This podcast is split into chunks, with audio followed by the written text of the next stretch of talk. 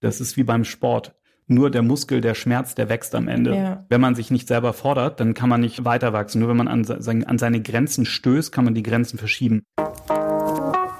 Willkommen bei How to Hack, dem Podcast von Business Punk. Hier verraten euch erfolgreiche Gründerinnen und Gründer, Macherinnen und Macher und Kreative, was sie in ihrem Job anders machen. Unsere Gäste erklären euch ihre persönlichen Tipps und Hacks fürs Arbeitsleben. Und das Beste daran ist, dass es nicht nur einfaches Blabla gibt, sondern handfeste Learnings. Ich bin Tijen, Gründerin und Moderatorin und freue mich sehr, Host dieses Podcasts zu sein. So, hallo zusammen, herzlich willkommen zur Folge Business Punk Podcast How to Hack. Heute reden wir mit Paul Schwarzenholz über das Thema Karriere.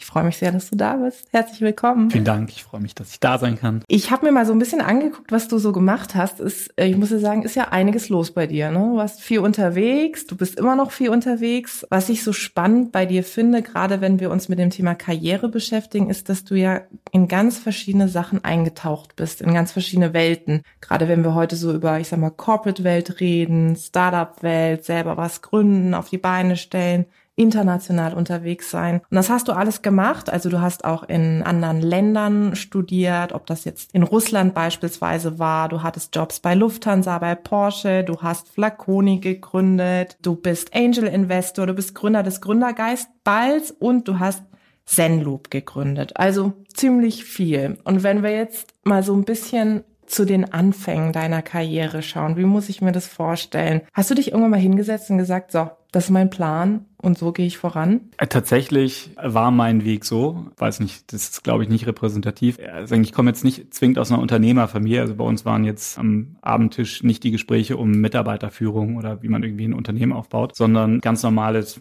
Familienleben. Und ich habe das Glück gehabt, dass einer meiner Lehrer sagte, da war ich so 16 ungefähr, der meinte, dass ich anfangen sollte, Magazine zu lesen. Und ich habe damals dann Spiegel und Manager Magazin abonniert mit irgendwie meinem selbstverdienten Geld. Ich habe damals schon gearbeitet. Bis bisschen nerdy ehrlicherweise, mit 16 das Manager-Magazin und den Spiegel lesen. War aber für mich als vom Lande kommend aus einer Kleinstadt in Schleswig-Holstein ein Weg, um einen Blick in die Wirtschaftswelt mhm. zu bekommen. Und ich habe damals sozusagen angefangen zu verstehen, wie Wirtschaft funktioniert und Lust darauf bekommen. Großes Glück für mich, weil ich im Manager-Magazin einen Artikel gelesen habe über die Handelshochschule, die damals irgendwie 100-jähriges Bestehen gefeiert hat, mhm. als Neueröffnung von der Privatuni. Und es hat mir irgendwie sehr gut gefallen, sehr gut zugesagt. Und ich habe damals gesagt, da war ich 17, okay, da willst du hin nach dem Abi. Und das Zweite ist, ich habe zu der Zeit, das war so irgendwie 98, 99, waren Beratungen sehr in. Da haben die angefangen, große Events zu machen für Studis und irgendwie die aus dem Mittelmeer mit Booten gefahren und irgendwie viel gemacht. Und äh, ich habe einen Artikel über Bain gelesen, Bain Company, mhm. und habe gesagt, das klingt, als ob das etwas sein könnte für mich später. Und habe damals gesagt, ich will zu Bain. Mhm. Es steht sogar in meinem Abi-Buch drin. Echt? Da steht, da steht drin, drin dass ich erst an die Handelsschule gehen will, dass ich in die Beratung will oh und äh, dann gründen will. Oh, wow. Ziemlich, ziemlich nerdy. Und äh, also sozusagen, wie ist mein Leben danach abgelaufen? Ich habe mein Abi gemacht und bin dann nach Greifswald zum Studium gegangen, habe in Greifswald angefangen, meine sozusagen Kurse so zu wählen, dass ich brauchte mehr Fremdsprachen, dass ich danach dann an die Handelshochschule gehen konnte. Deswegen mhm. auch die Station in Russland beispielsweise. Mhm habe ich gemacht, um Russisch zu lernen. Dort habe ich ein Stipendium für einen Sprachkurs gehabt und war zwei Monate in Sibirien. Sprichst du jetzt auch richtig, also was heißt richtig, aber sprichst du so, dass man dich verstehen kann? Ganjezna, natürlich. okay. Na, natürlich, danach habe ich aufgehört, ja. Russisch zu sprechen, weil ich dachte irgendwie, das brauchst du dann doch Abgehakt. nicht mehr in deinem Leben. Ja. Aber es war eine tolle Erfahrung. Ich bin nach Kopenhagen, habe dort im Auslandssemester Zeit verbracht, danach zur Lufthansa und Arbeitserfahrung gesammelt und bin mit den ganzen Dingen dann an die Handelshochschule gegangen. Mhm. Tatsächlich hat das sozusagen für mich gut geklappt. Ich habe das Glück gehabt, dass ich sehr früh wusste, was ich machen wollte und habe meine Station sozusagen das alles aufgebaut, dass das funktioniert hat. Habe mich während der Handelshochschule bei Beratungen beworben und zumindest in meinem Leben ist es so, ich erreiche gar nicht so viele Dinge, aber die, die ich unbedingt erreichen will, erreiche ich. Das bedeutet auf die Beratung gemünzt zum Beispiel. Ich habe bestimmt mich bei 15 bis 20 Beratungen beworben, bin vielleicht bei der Hälfte eingeladen mhm. worden habe eine ganze Reihe von Interviews gehabt und habe am Ende ein einziges Angebot gehabt und das war von Bain, wo ich hingehen wollte. Ja. Das war tatsächlich auch die einzige Beratung, zu der ich, also das einzige Haus, zu dem ich unbedingt wollte. Mhm. Und das haben die verstanden und dann tatsächlich auch genommen. Mhm. Das heißt, du hast es gerade gesagt, also im Grunde ist es bei dir schon so, dass wenn du dir was vornimmst, dass du den Weg dann auch, was jetzt die Karriere betrifft, so gehst. Oder gibt es auch so Abzweigungen, mal eine andere Ausfahrt zu nehmen, dass du sagst, ja gut, hat jetzt nicht geklappt, muss ich was anderes machen? Bist du da schon sehr, ich sag mal, ambitioned oder strukturiert zumindest. Wenn man in mein Abi-Buch reinschaut und, äh, und, liest, was ich mir vornehme für die nächsten dann Jahre, dann habe ich tatsächlich das eins zu eins umgesetzt. Ich glaube, das ist wahrscheinlich nicht der Weg, der für jeden der richtige ja. Weg ist. Ich bin vom Typ auch ein sehr strukturierter und sehr fokussierter mhm. Mensch. Das sind viele andere Leute nicht und werden trotzdem damit sehr erfolgreich. Ich möchte nicht sagen, dass das der beste Weg ja. ist. Ich würde für mich eher sagen, ich habe das Glück gehabt, sehr früh zu verstehen, was ich machen will. Ich wollte immer in die Wirtschaft und ich wollte immer etwas machen, womit ich etwas bewegen kann. Mhm. Tatsächlich auch in der Welt etwas zum Besseren verändern kann man die Frage stellen, ist Wirtschaft der beste Weg? Aus meiner Sicht für mich ja, weil ich damit, ich habe Einfluss auf das Leben von vielen Leuten und im mhm. Zweifel jetzt, als wir Flaconi gegründet haben, haben wir am Ende 200 Leute gehabt. Wir haben einen maßgeblichen Einfluss darauf gehabt, wie gut es den Leuten ging. Ja. Also mit den Arbeitsbedingungen, die wir geschaffen haben, ob die jetzt am Tag gerne zur Arbeit gegangen sind oder nicht, das strahlt ja auf den ganzen Tag Absolut. ab, auf die Familien ja. ab. Und deswegen war das für uns ja schon wichtig. Und das, was wir jetzt machen, hat nochmal einen größeren Impact, weil wir jetzt etwas machen, was für viele Unternehmen relevant ist und hilft, deren Beziehung zur Kunst verbessern. Wenn wir nochmal bei dem Thema sind, du hast dann irgendwann gesagt, okay, ich gründe jetzt selbst. Gerade was du ganz zu Beginn unseres Gesprächs erwähnt hast, nämlich das Thema, du kommst nicht aus einer Unternehmerfamilie. Also ich kenne das auch von mir. Ich komme auch nicht aus einer Unternehmerfamilie und ich weiß noch, als ich meinen Eltern gesagt habe, ich kündige meinen Job und mache mich selbstständig, war meine Mutter völlig fertig, weil sie sagte so, wie kannst du eine sichere Stelle aufgeben? Ich weiß noch, damals ist sie ins Arbeitsamt gegangen, hat so ungefähr für mich eine Nummer gezogen, weil sie einfach durch war. Wie war das bei dir, so das Thema Gründen? War das für dich irgendwann so klar, okay, das will ich jetzt machen, die Idee ist entstanden, ich will das jetzt umsetzen? Oder hast du vorher schon gemerkt, dass du im Grunde so, sag ich mal, ein unternehmerisches Gen in dir trägst? Das überlege ich auch immer wieder. Mhm. Viele Gründer sagen, dass sie quasi mit zwölf schon ihre ersten eigenen unternehmerischen Tätigkeiten hatten. Und ich glaube, das war bei mir nicht so. Ich glaube aber, dass ich immer etwas aufbauen wollte. Das steht leider nicht in meinem Abi-Buch, deswegen weiß ich es nicht. Ich will unbedingt ähm, dieses Abi-Buch mal sehen. Ich habe tatsächlich, ich habe gerade gesagt, ich komme nicht aus einer Unternehmerfamilie. Mein Vater ist selbstständiger Architekt, deswegen habe ich ein bisschen was mitbekommen. Ja. Aber sozusagen, da ich nicht mit ihm zusammen aufgewachsen bin, sondern ja. bei meiner Mutter aufgewachsen bin, habe ich davon wenig mitbekommen.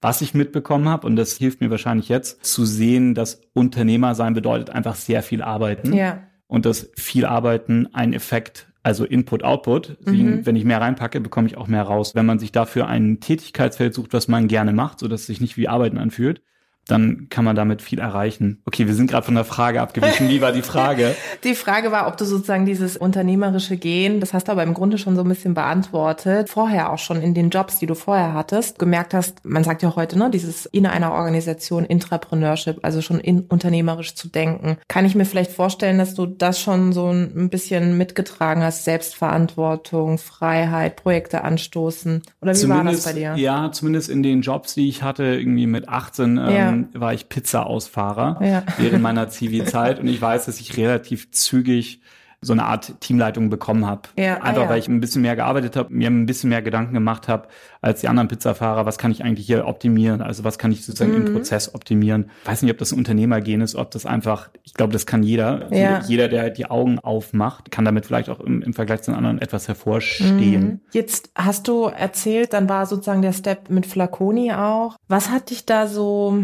ich sag mal, tagtäglich angetrieben? War es so, dass du gesagt hast, okay, ich mache das jetzt eine Weile mit Flaconi und dann ist aber auch klar, dann ist so Abi-Buchmäßig der nächste Step wieder was anderes? Oder hast du erstmal gesagt, das ist jetzt mein Business und dann gucke ich mal, wohin die Reise geht? Als wir Flaconi gegründet haben, war es so, dass mein Mitgründer war bei Procter damals. Mhm. Procter Gamble war Markenmanager für Gucci und Deutsche Gabbana Düfte und ich war in der Beratung bei Bain. Mhm. bei uns beiden stand so ein Aufgabenwechsel an. Also nach zwei, zweieinhalb Jahren klassisch in der Beratung geht man in den Leave, macht Promotion oder einen Doktor, um dann sozusagen in die nächsten Stufen zu gehen. Und bei ihm war es so, er hätte von Deutschland nach Genf in die Zentrale gehen müssen. Und da kam glücklicherweise die Idee von ihm zu sagen, ich habe keinen guten Partner auf der Online-Seite, mit dem ich als Markenverantwortlicher arbeiten kann. Wollen wir uns das nicht mal anschauen? Das haben wir uns angeschaut, dann unsere Jobs gekündigt und zum richtigen Zeitpunkt für ja. uns, weil wir auch am Ende so einer Phase waren, wo wir sehr viel gelernt haben. Die Lernkurve ist abgeflacht mhm. und dann wäre eigentlich die nächste Stufe mhm. gekommen mit Teamleitungsfunktion und so. Als wir Flaconi gestartet haben, war für uns, also da haben wir zumindest keine zeitliche Begrenzung drin gehabt. Auf der anderen Seite war auch klar, wir haben das mit Investorengeld finanziert, mhm. dass es klar ist, dass man es irgendwann verkauft. Ja. Und dann ist die Frage, wann verkaufe ich das? Es gibt natürlich noch den IPO-Weg, dass man irgendwie einen Börsengang macht. Und das ist in Deutschland zum damaligen Zeitpunkt aber noch eher ungewöhnlich gewesen und ist heute wahrscheinlich auch immer noch etwas ungewöhnlich. Aber es gibt mehr davon, muss man sagen.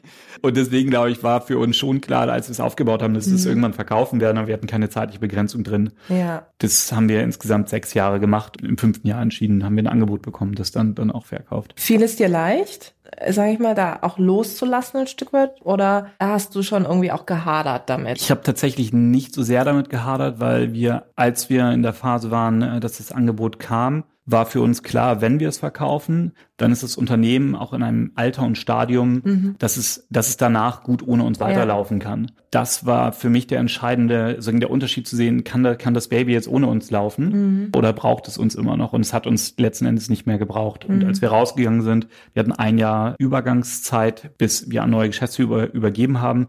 Das war perfekt, um das Team darauf vorzubereiten, um sagen, intern die Prozesse nochmal richtig aufzusetzen. Und als wir rausgegangen sind, ist kein Mitarbeiter, sagen, hat kein Mitarbeiter gekündigt. Die sind alle da geblieben, ja. haben alle weiter das Geschäft aufgebaut, haben sogar noch einen Geschäftsführerwechsel überstanden, bis jetzt die neue Riege gekommen ist die einen sehr guten Job macht. Und es ist seit die rausgegangen sind, sind die Umsätze verdreifacht in drei ja, Jahren. Mm. Ist weiterhin profitabel, es funktioniert. Wenn das zusammengeklappt wäre, dann wäre schwierig. Ja. Dann wäre schwierig, dann würden wir sehr anders drauf zurückschauen mm, auf die mm. Zeit. In dem ist es gut weitergelaufen. Und für Flaconi muss man sagen, Pro7 ist ein super Gesellschafter für Flaconi, können das Geschäft sehr groß machen. Ja. Auch mit der Perspektive, wir wussten ziemlich schnell, als das Angebot kam, was unser neues Thema ist. Das ja. hat sich, äh, das, was wir jetzt machen, hat, kam aus dem Flaconi-Bedürfnis raus. Und auch das hilft, wenn man schon was Neues im Auge hat und sagt, okay, das Alte ist gut, das Lass funktioniert ich und mhm. ich habe noch was, was eigentlich noch attraktiver ist, was uns noch mehr Spaß macht, noch mehr erfüllt. Und das ist das, was wir gefunden haben. Und das macht ihr jetzt mit Zenloop? Richtig? Das machen wir jetzt mhm. mit Zenloop, genau. Vielleicht magst du mal so ein bisschen äh, erzählen, was euch da jetzt umtreibt. Das, was wir jetzt neu machen, Zenloop ist eine Cloud-Software, mit der Unternehmen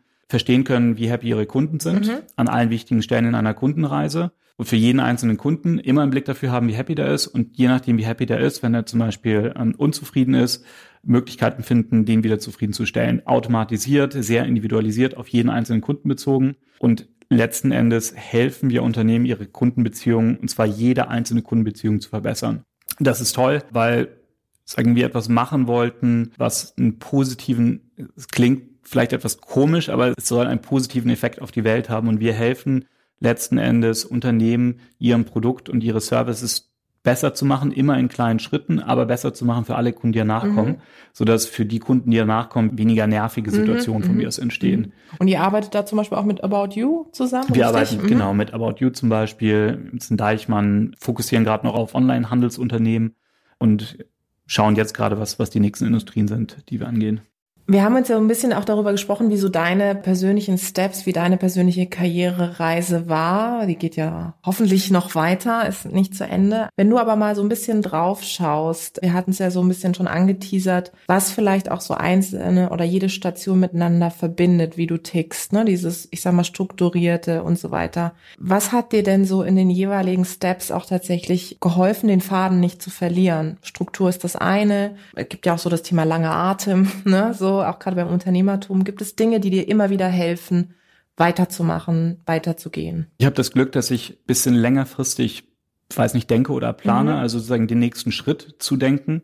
Beispielsweise, also ich wusste schon, dass ich irgendwann mal was Unternehmerisches machen will. Ja. Das war ein Grund, warum mir die HL als Uni gut gefallen mhm. hat, weil ich wusste, die legen einen starken Fokus auf Entrepreneurship. Ja. Was ist passiert? An der HL habe ich meinen späteren Mitgründer kennengelernt, mhm. den Björn. Und wir haben als ersten Business Angel äh, jemand gefunden, der auch an der HL studiert hat und der maßgeblich uns geholfen hat, der Graber von Mr. Specs, Flaconi ja. mit aufzusetzen. Jetzt mit Zenloop, das Thema, was wir machen, wir bauen auf einer Methodik auf, die nennt sich NPS. Das ist eine Methodik, die ich wiederum in der Beratung kennengelernt habe bei Bain, weil das ein Bain-Produkt ist.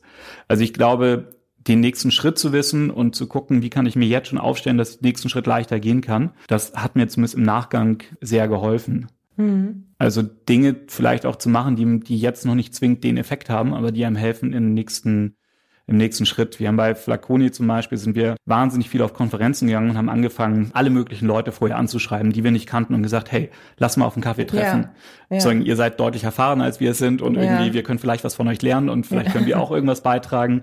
Und haben recht frühzeitig, es war am Anfang sehr merkwürdig, Leute anzuschreiben, die man nicht kannte, zu sagen, dass man auf einen Kaffee treffen, ziemlich awkward. Ja. Aber irgendwann lernt man, wie es geht ja. und ähm, und hat dann auch keine Scheu mehr. Ne? Hat keine ja. Scheu und wir haben dann aber in der Zeit ein Netzwerk aufgebaut, was uns damals schon geholfen hat, was uns jetzt aber bei der zweiten Gründung noch deutlich mehr hilft, weil wir jetzt äh, im B2B unterwegs mhm. sind und die ganzen Leute, die wir damals getroffen haben, um einfach mit denen zu connecten, das sind jetzt Kunden oder potenzielle Kunden mhm. von uns. Da sind wir im Grunde ja auch schon in der zweiten Hälfte sozusagen unseres Gesprächs, was so wirklich Tipps, Hacks, handfeste Learnings betrifft. Du hast das Thema Netzwerken angesprochen. Was würdest du anderen Menschen, wenn jetzt äh, Leute da draußen zuhören und sagen, hey, pass mal auf, ich bin an so einem Punkt an meiner Karriere, ich weiß einfach nicht mehr, ob links oder rechts. Du hast vorhin das Thema angesprochen, dass dich Menschen begleitet haben, ähm, die dir auch geholfen haben. Also Mentoren suchen, Netzwerk, was hilft in so einer Situation, wenn man wirklich so einfach nicht mehr weiß, wohin man gehen soll, wenn man vielleicht nicht so strukturiert ist. Was würdest du sagen? Also das klingt ja bei mir so, als ob alles immer so in eine Richtung nur verlaufen ist. dass da auch mal eine andere Ausfahrt Und genommen wurde. Genau, das, das ist ja beileibe nicht so. Ja. In der Schule war ich zumindest eine Weile war ich einer der schlechtesten in meiner Klasse, ich bis auch. ich dann irgendwann ja. gesagt habe, irgendwie da muss ich was ändern. Ja. In der Uni war ich auch nicht bei den Besten und ich habe auch nie zu den schlauesten Leuten gehört. Definitiv nicht. Ich glaube, was mir geholfen hat, ist etwas, was wahrscheinlich meine, meine Mutter mir eingepflanzt hat, der Glaube an mich selbst zu glauben, dass mhm. ich alles erreichen kann, was ich will, wenn ich es will. Ja. Und wenn ich in mein Leben schaue, ich habe sozusagen jetzt in der Breite gar nicht so viel erreicht, aber die Sachen, die ich erreichen wollte, habe ich zumindest bisher alle erreicht, ja. jedes einzelne. Ja. Und das sind Sachen, wo ich im Nachgang sagen würde, das ist sozusagen sehr unwahrscheinlich, dass ich das schaffen würde. Ja.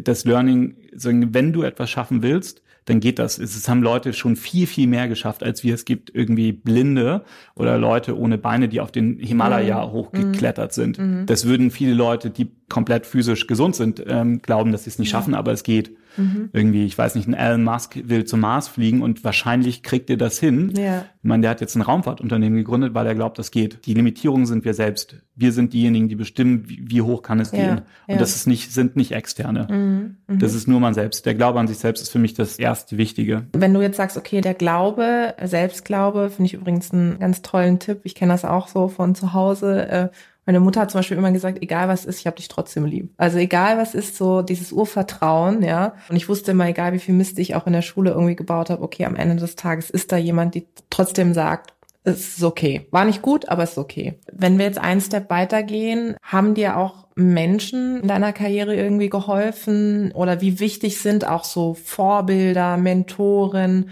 Inspirationsquellen neben dem ersten Schritt zu sagen, ich habe jetzt dieses Urvertrauen, aber wie wichtig ist auch auf Menschen zu treffen, die einmal die Tür öffnen? Ja, gute Frage. Also ich habe immer Leute gehabt, die irgendwie an mich geglaubt haben in mhm. jeder Phase meines Lebens. Auch wenn ich, wie gesagt, nie zu den Besten irgendwie gehört habe, gab es immer Leute, die an mich geglaubt haben. Sei es jetzt irgendwie ich weiß nicht, bei Bain hatte ich einen Mentor. Mhm. Es gab bei Bain ein Mentorensystem. Ich habe einfach einen gefragt, willst du mein Mentor werden? Damals Stefan Smaller, ähm, mhm. der glücklicherweise nicht Nein gesagt hat. Ähm, und ich war nicht einer der Besten sozusagen. Ich, bei mir war es immer eine Auf- und Ab-Performance. Der hat mich in jedem Fall durch ein, zwei Projekte durchgebracht, wo ich wahrscheinlich, wo ich nicht genau weiß, also da war es gut, dass ich Mentor hatte, sagen wir mal so. Mhm. Jetzt im Nachgang weiß ich nicht genau, warum die Leute das gemacht ja. haben. Und ich glaube, dass es gibt etwas also in uns allen, sozusagen, wir helfen gerne anderen, ja. ohne dass es uns selbst irgendwie etwas bringen muss. Ja. Ich, ich, glaube, dass je älter man wird, desto stärker ist der Wunsch, dass man anderen gerne hilft. Mhm. Machst du das jetzt auch so? Dass du jetzt zum Beispiel anderen Mentor bist, bist ja auch Business Angel, ne? Ich meine, das ist ja auch eine Form von, äh, sage ich mal, Hilfe, aber gibt es Menschen, die auf dich zukommen und sagen, hey, hättest du Lust irgendwie, ja, mein Mentor zu werden? Ich bräuchte da mal einen Rat. Ich glaube so konkret nicht. Ich würde sagen, wenn man selbst eine Führungskraft mhm. ist. Aus meiner Sicht Führungskräfte sind Mentoren und Coaches für ihre, für ihre Mitarbeiter. Mhm. Und so versuche ich das für mich zu betrachten. Und das ist auch das, sagen, tatsächlich ein großer Teil von dem, was wirklich Spaß macht, mhm. ist zu sehen, wie Leute über einen Zeitverlauf wachsen.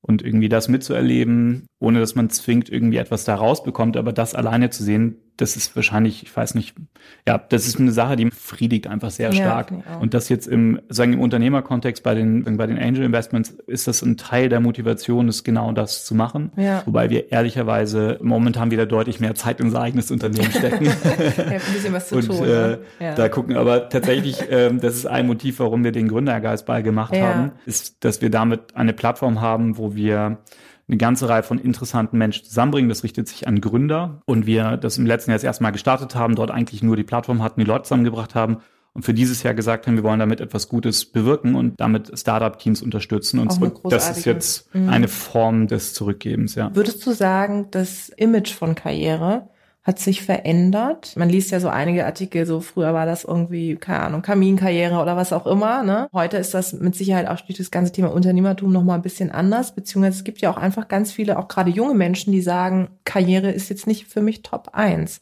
Was beobachtest du? Ich glaube, ich, ich beobachte, ich habe ja mit 17 angefangen, den Spiegel zu lesen, dass dieses Thema, dass es ungefähr alle drei Jahre auf der Agenda ja. ist. Und alle drei Jahre heißt es, Heutzutage die Generation ist nur noch an Spaß interessiert, die arbeitet weniger als die Generation vorher und die will gar nicht mehr so viel machen. Ich ehrlicherweise, ich, ich bin mir hundertprozentig sicher, wenn man eine Zeitschrift von vor 50 Jahren aufschlägt, wird man Selbe dort genau das Gleiche lesen. Ich beobachte es bei uns nicht. Zumindest bei uns beobachte ich, dass die Leute sagen, unser Team, die haben Spaß an ihren Themen, die sind mit vollem Herzblut dabei. Und das ist das, was ich in unserem letzten Unternehmen auch gesehen habe. Und logischerweise gibt es Leute, sagen, für die sind, ich weiß nicht, private Themen ja. deutlich wichtiger als von mir das berufliches Vorankommen. Vollkommen fein. Das wird es immer geben in beide Richtungen ich beobachte tatsächlich nicht, dass die komplett Work-Life-Balance optimiert sind. Ich kann das nicht so richtig bestätigen. Ja, ja. Du hast wahrscheinlich auch recht. Also genauso wie du sagst, wenn man irgendwie in eine Zeitschrift jetzt blättern würde, die vor zehn Jahren war, würden wir auch ganz viele Diskussionen, ob das jetzt in der Politik, Wirtschaft, Gesellschaft ist, die sich einfach wiederholen, die vielleicht heute mit einer anderen Geschwindigkeit unterwegs sind, weil mhm. Social Media, Twitter, alles ist viel transparenter und schneller an der Stelle, absolut. Wenn wir jetzt zum Schluss vielleicht noch einmal Krise und Karriere uns anschauen. Du hast es schon erwähnt, vielleicht wenn man so erstmal draufschaut auf dein CV, denkt man, boah, ey, äh, absoluter Oberburner-Wahnsinn. Aber so geht's wahrscheinlich mit vielen CVs, weil man natürlich nicht aufschreibt, was irgendwie nicht funktioniert. Ich glaube, es gab mal so jemanden, Der, kennst du die, genau, die, die Geschichte, diesen, the Fail. Fail CV. Ja, ja, genau, das fand die ich ganzen Paper, die ja. eingereicht wurden und nicht angenommen ja, genau, wurden, genau. aber man kennt nur das eine, was angenommen wurde. Das fand ich einen tollen Perspektivwechsel und es ist ja auch so ein bisschen fast schon ein Trendthema mittlerweile, dass über das ich sag mal in Anführungszeichen Scheitern gesprochen wird. Es gibt diese Fuck-Up-Nights und, und, und. Was hat dir auch in Situationen geholfen, wenn du gemerkt hast, oh, das wird jetzt alles ziemlich knapp hier. Ich habe jetzt wirklich auch so eine Krise. Was, was würdest du anderen Menschen raten, die vielleicht auch gerade wirklich eine handfeste Krise haben, was ihre mhm. Karriere betrifft? Also gar nicht unbedingt, sie wissen gar nicht wohin, sondern Sie haben irgendwie, sind gescheitert. An und für sich finde ich Scheitern nicht positiv, weil Scheitern bedeutet für mich, dass man nicht mehr aufgestanden ist. Und der Unterschied zwischen mit voller Wucht kracht man gegen eine Wand gibt es halt Leute, die danach wieder aufstehen, es gibt Leute, die nicht danach ja. wieder aufstehen. Für mich ist Fehler machen, finde ich positiv, solange man seine Learnings draus zieht und, ja. und dann weitermacht. Das ist ziemlich stumpf für mich, wenn ich in so Situationen war, habe ich, glaube ich, immer einfach die Zähne zusammengebissen, einfach weitergemacht, weil es, also mein Mitgründer und ich, wenn wir in Situationen sind, wo es gerade wieder richtig runtergeht, ja.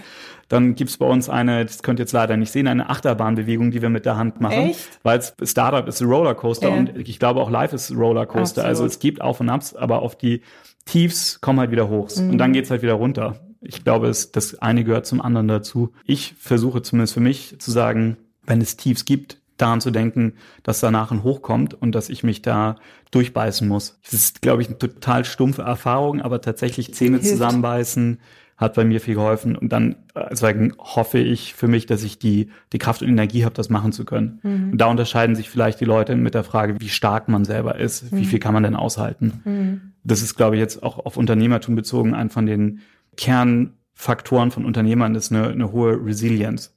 Die halten halt einfach sehr viel aus. Ja.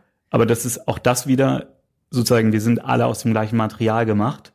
Das ist nicht etwas, was die einen haben und die anderen nicht haben, sondern ich glaube, dass wir das alle in uns haben und wir das glaube zumindest, dass äh, da einen eigenen Einfluss drauf haben. Ja, und ich weiß nicht, wie es dir geht, aber ich bin ja auch unternehmerisch aktiv und merke einfach bei ganz vielen Sachen, wenn ich jetzt so Revue passieren lasse, wie sehr ich eigentlich Dinge aushalten kann. Also in der Situation weiß ich es häufig nicht, aber wenn ich danach drauf schaue, denke ich, oh mein Gott, krass, was weißt du noch? Irgendwie vor drei Monaten saß ich da und dachte, ich gehe wieder irgendwo als Angestellte hin sozusagen und jetzt stehe ich next level. Ja. Also ich glaube, das hilft vielleicht auch einfach mal, sich dessen nochmal bewusst zu werden, dass man solche Situationen schon mal ausgestanden hat oder ähnliche, um dann wenn wieder eine Situation eintritt, sie wieder so auszustehen. Ich vergegenwärtige mir das mit dem Bild. Das ist wie beim Sport.